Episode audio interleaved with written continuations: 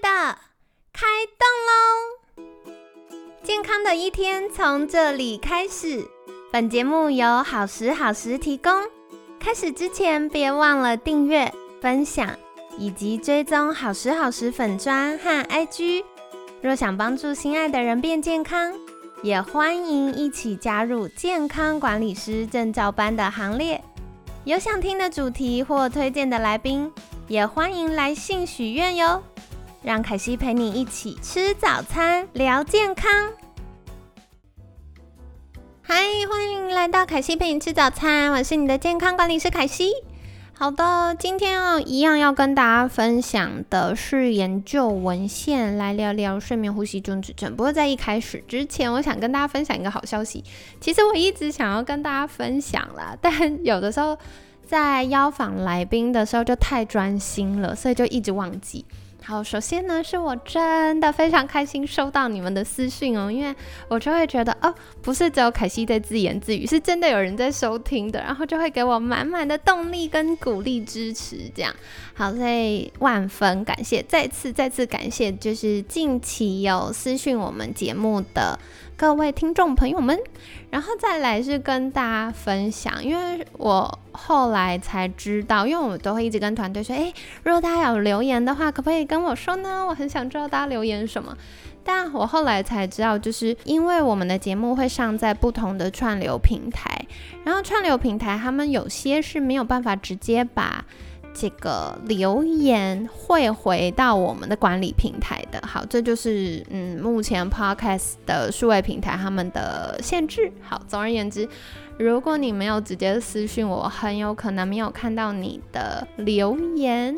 好，那如果有看到的话，凯西都会尽力回啦。所以万一你发现，哎，凯西都不理你，好，那很有可能是我没有看到，拜托拜托再私信我们。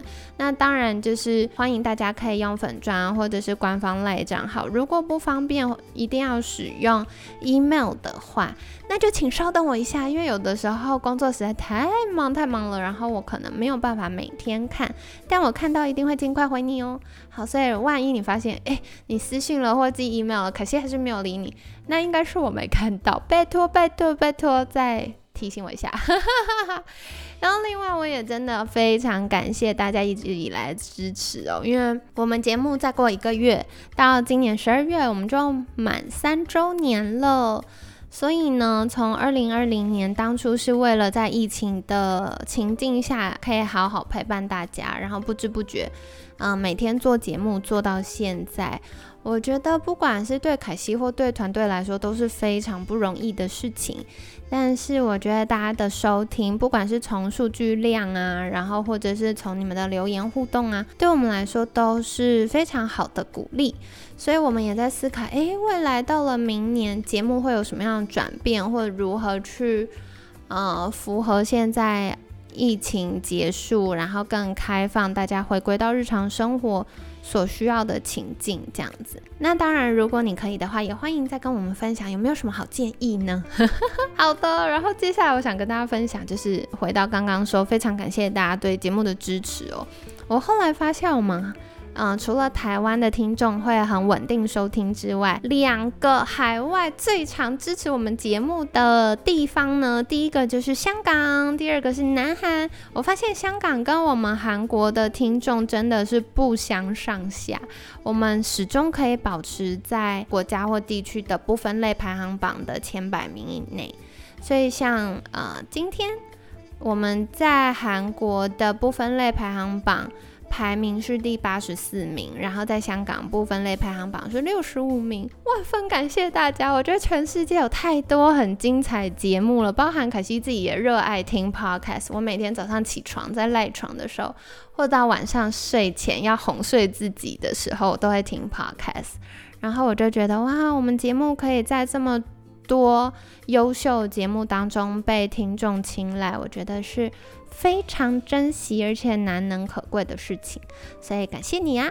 那除了韩国跟香港的听众朋友之外呢，我觉得很有趣的就是我们始终在榜上的还有中国跟日本，所以中国跟日本也是我们的好朋友哦。然后再来也有挪威、挪威的听众在哪里呀？拜托可以私信我吗？为什么你们会找到我们节目？我真的很好奇，到底怎么来的？好啦，所以我就觉得哇，好有趣。然后近期的黑马，我一定要掌声鼓励鼓励鼓励。近期的黑马是我们美国的听众哦，所以啊，美国的排名大幅成长中。然后现在呢，呃，美国的听众有大概就是占我们节目总收听人口有二点五 percent 呢。我觉得好多哦 好，然后另外也有很多很多是我们荷兰的听众，荷兰的听众挥手，可以来跟凯西说你怎么找到我们节目的吗？我也很好奇，是我们在荷兰的华人吗？是台湾人吗？好，总而言之呢，希望你们再跟我分享，因为我们在荷兰的排名也蛮前面的哟。好，那再来。我们节目到目前为止啊，已经上架，就是跟大家分享超过八百集了。所以我觉得，呜，超过八百集是一个什么样的概念呢？然后我们节目的收听率也持续在成长中。然后再来是在这个全球全球的排行榜里面呢。我们这个全球的不分类排行榜，我觉得超强，我们一直稳定在三千多名左右。那有的时候更厉害，就是会再往前到三百多名，所以它的跨距其实很大的。我也很好奇，就是到底是哪些小伙伴在我们的收听行列里嘞？欢迎再跟我分享啊！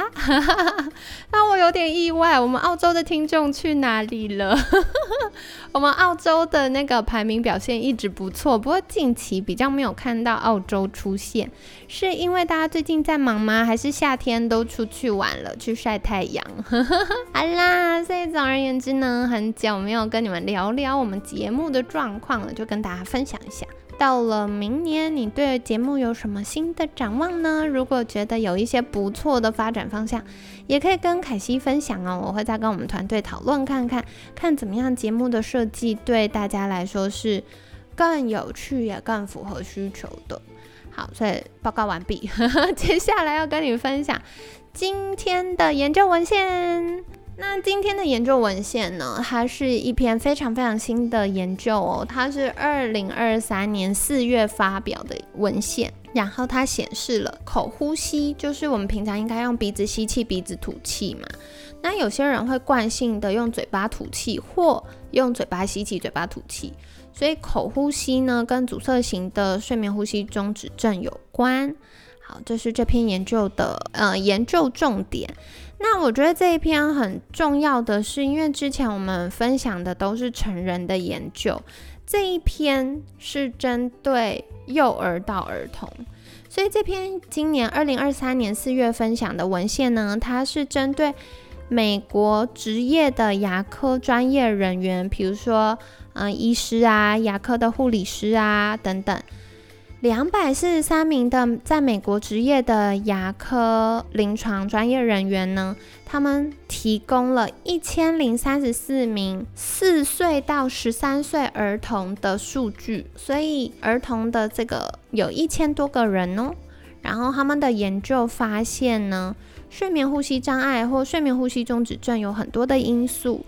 那舌头造成的呼吸道阻塞，像是呃舌根因为往后倒造成机械性的阻塞之外，还有一部分是口咽部的前壁塌陷，就是这个软腭的塌陷啊等等有关。有一个理论呢，研究发现有一个理论呢，就是说咽部的舒张肌的肌肉长度缩短。会影响了上呼吸道塌陷。好，这是什么意思呢？就是他说，诶，睡眠的时候，如果我们习惯性用嘴巴呼吸，那会造成我们的肌肉的效率降低。然后这些肌肉呢，是位于下颚骨和舌骨的下颚骨和舌骨之间。然后如果肌肉它的效率使用效率降低的话，会降低它们的长度，然后呢，导致。气管就是呼吸道的维持抗性降低，所以口呼吸呢，它为什么会出现？就是科学家指出说，有可能是因为跟鼻子呼吸的阻力变化有关。那因为嗯，如果我们鼻子呼吸不顺畅，大脑为了让我们在睡觉的时候可以好好呼吸，它就会倾向用口腔呼吸替代。然后这时候呢，科学家也研究发现，当我们口呼吸的时候，这个咬肌、咀嚼肌的肌电图活动也会减少。所以这就解释了为什么习惯性口呼吸的人，它脸部生长就是垂直生长，变成脸变长，然后肉比较往下垂的这个现象，脸颊肉下垂的这个现象会增加。呃，如果是鼻子的呼吸阻力增加，会影响。到我们更多选择使用口呼吸嘛？有哪些因素会造成鼻子呼吸的阻力增加呢？常见的就包含了过敏、鼻中隔弯曲和鼻甲肥厚、水肿等等。那当然，扁桃腺肥大也是常见的因素。另外还有常见的因素就是包含了下颚后收。下颚后收就是正常，我们应该。呃，下巴跟鼻子比较接近一条线，可是如果明显发现我们的下巴往后收，然后从侧面看起来，嗯，从额头到鼻子到我们下颚的连线是比较圆弧形的话，那这样子呢就会造成下颚骨的位置还有舌骨呃向下和向后方移动。那舌骨向下和向后方移动，同时下颚骨也比较逆时针旋转的时候。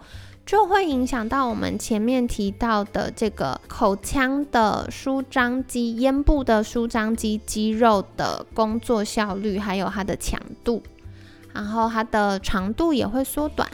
所以诸多综合因素就会更增加我们呼吸道阻塞的情形。那其他会造成我们鼻子呼吸阻力增加的原因，也包含了像是食物过敏源或其他日常生活中的环境过敏源，小朋友早产或者是肥胖，还有呢，如果我们呼吸的时候。睡觉枕头的位置是比较偏水平的，就枕头比较扁，然后让我们的头是呈现比较水平的，也有可能导致肺活量降低。所以找到适合高度的枕头，可以好好去支撑我们的呃头部跟脊椎维持在一个正确的位置，然后让我们的呼吸道比较畅通，也是很重要的哦。那当个呼吸道开始变狭窄，就挡住了嘛，然后呼吸道变狭窄。气流增加产生的气吸力，会进一步造成我们咽部的肌肉塌陷。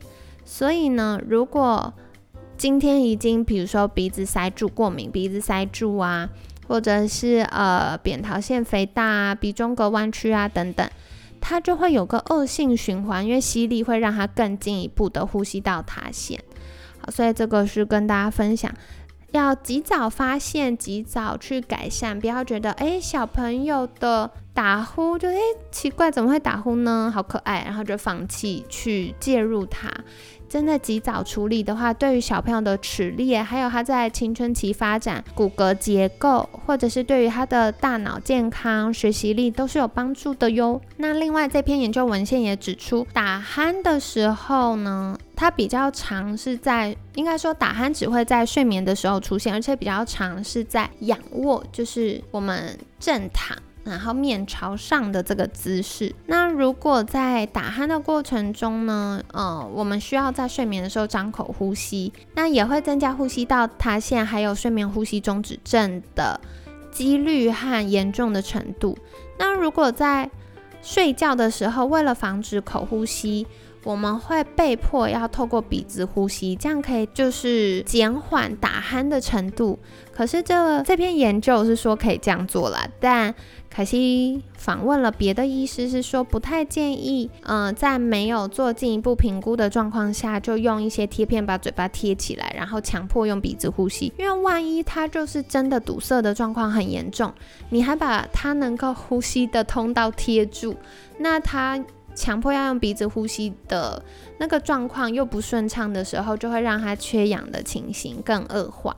好，所以简而言之，那今天的第一个重点呢，就是如果有口呼吸的话，会增加阻塞型的睡眠呼吸中止症。然后，如果透过鼻子呼吸，可以消除打鼾，同时改善呼吸道阻塞的问题。那第二个重点呢，是如果我们常常惯性嘴巴开开的。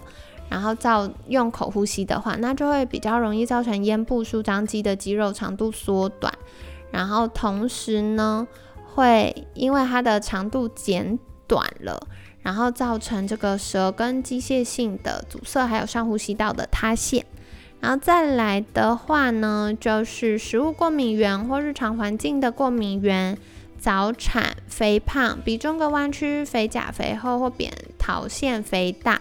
或者是呼吸的时候，睡眠时间的位置比较水平，会导致肺活量降低等等的因素呢，都会增加呼吸道塌陷以及睡眠呼吸中止症的几率哦。好，所以跟大家分享，然后再来最后最后一个重点就是，睡眠呼吸中止症也会发生在小朋友的身上，只要留意到小孩有打鼾的状况。就强烈建议进一步寻求专业医疗人员的评估和治疗，那及早发现、及早预防其他后续的衍生相关问题。好的，所以这篇研究文献就送给大家喽。那希望对你们来说有帮助，一起关注我们身边儿童的健康。那明天呢，要跟你们分享的是小朋友也很常见的这个 ADHD 注意力不集中过动症和睡眠呼吸中止症的关系。同时，我们也会分享大人的部分哦。好，那就敬请期待啦。那今天呢，感谢你的收听，我是你的健康管理师凯西。每天十分钟，健康好轻松，凯西陪你吃早餐，我们下次见，拜拜。